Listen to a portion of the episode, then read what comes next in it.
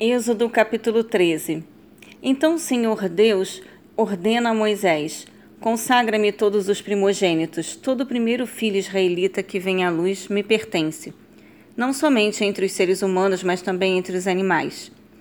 E Moisés discursa ao povo: Celebrai perpetuamente este dia em que saíste do Egito, da casa da escravidão, pois com mão poderosa o Senhor vos tirou de lá, e por isso não comereis pão fermentado.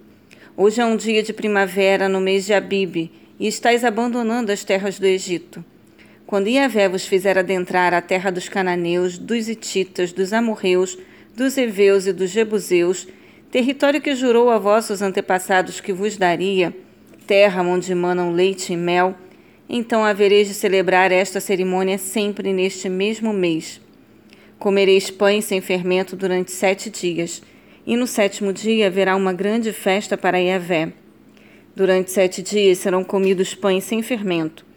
Não haverá em vossas casas nada de fermentado, nem em todo o terri vosso território. Naquele dia assim falarás a teu filho: Eis o que Yahvé fez por mim quando saí do Egito. E será como sinal da tua mão, um memorial entre os teus olhos, para que a lei de Yahvé esteja na tua boca pois Yahvé te tirou do Egito com braço forte. Observarás esta lei perpetuamente no tempo determinado, de ano em ano, depois que o Senhor te fizer entrar na terra dos cananeus, como jurou a ti e a teus pais entregar-te por herança. Separarás para Yahvé o primeiro nascido de todo o ventre. Todos os primeiros machos dos teus rebanhos pertencem ao Senhor. Resgatarás com um cordeiro toda a primeira cria dos jumentos, mas se não quiseres resgatá-la, tu lhe quebrarás o pescoço. Mas todo primogênito do homem entre teus filhos tu resgatarás. E quando amanhã o teu filho te perguntar: Que é isto? Responder-lhe-ás: Yahvé tirou-nos do Egito, da casa da escravidão, com mão poderosa. Porquanto, tendo se obstinado o Faraó, e não querendo deixar-nos partir, Yahvé matou todos os primogênitos da terra do Egito desde o filho mais velho do homem até as primeiras crias dos animais.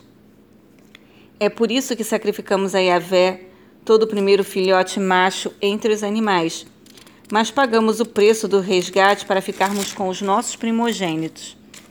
Isso será, pois, como um sinal amarrado à tua mão esquerda e tefilim, um símbolo em tua testa, como uma lembrança de que Yahvé nos tirou do Egito com mão forte. Ora, quando Faraó deixou o povo partir, Deus não o guiou pela rota da terra dos filisteus, embora esse fosse o caminho mais curto, porquanto entendeu o Senhor, para que porventura o povo não se arrependa do passo dado ao deparar-se com a guerra e volte para o Egito. Deus então fez o povo dar a volta pelo caminho do deserto, pelo Mar Vermelho, embora os filhos de Israel tivessem saído armados da terra do Egito. Moisés levou consigo os ossos de José, pois havia este feito os filhos de Israel jurar solenemente, afirmando: Deus haverá de vos visitar. E então, neste dia, levai daqui convosco os meus ossos.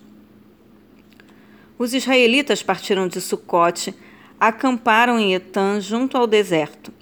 Durante o dia, o Senhor ia diante deles, numa coluna de nuvem, para guiá-los no caminho, e de noite, numa coluna de fogo, para iluminá-los e assim podiam caminhar de dia e durante a noite. A coluna de nuvem não se afastava do povo o dia inteiro, nem a coluna de fogo durante toda a noite.